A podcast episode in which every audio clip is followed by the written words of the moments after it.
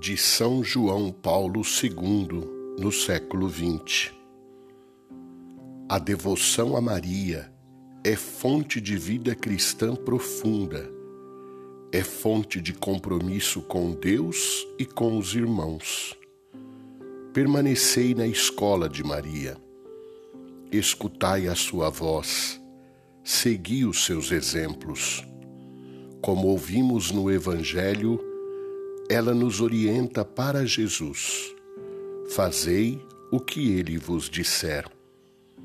E como outrora em Caná da Galileia, encaminha ao filho as dificuldades dos seres humanos, obtendo dele as graças desejadas. Rezemos com Maria e por Maria. Ela é sempre a Mãe de Deus e nossa.